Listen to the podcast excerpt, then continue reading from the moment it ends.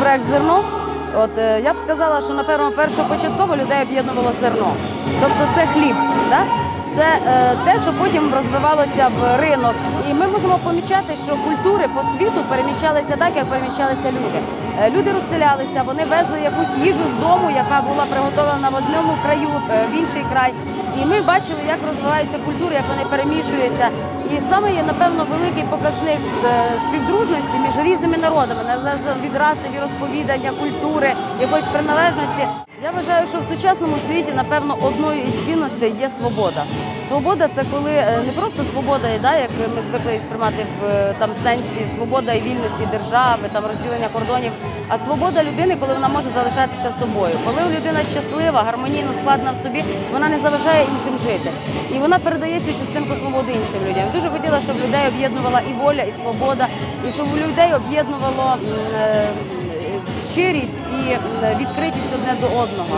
І е, що нас може об'єднувати ще в цьому світі?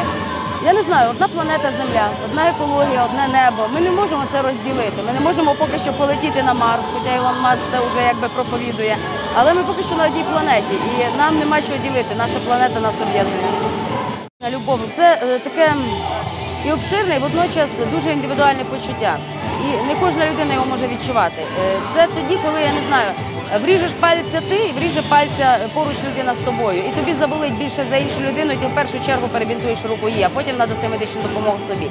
Якби така альтруїстична любов була високо розвинена в кожному, в нас би не було війн в світі. Але, на жаль, так не завжди є.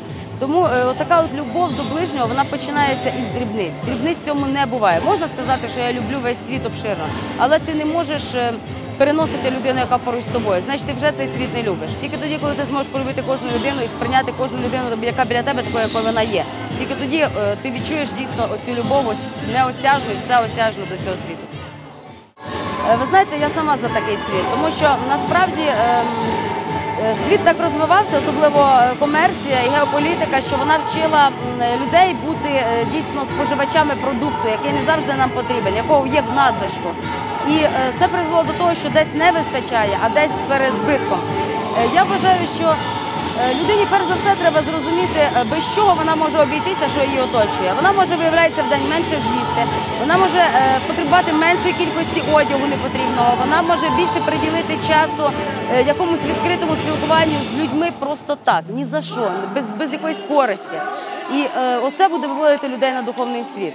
Це не тільки релігія, щоб піти до церкви, до будь-якої церкви, будь-якої релігії. Це релігія взагалі як духовність між нами. Ми повинні бути відкриті одне до. Ми повинні йти і не дивитися в землю, не дивитися і не бути затурканими. Ми повинні йти і дивитися в очі людям і не боятися подивитися, не боятися посміхнутися поглядом одне одному. Це дуже важливо.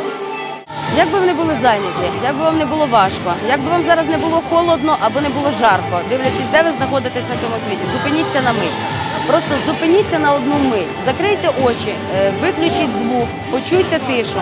Потім відкрийте очі, побачіть колір, почуйте звук, Старайтеся заспокоїти гармонізувати себе, і ви побачите, що цей світ прекрасний. Нехай він дарує вам силу, нехай він дарує вам все найпрекрасніше. Нехай люди будуть щасливі в цьому світі.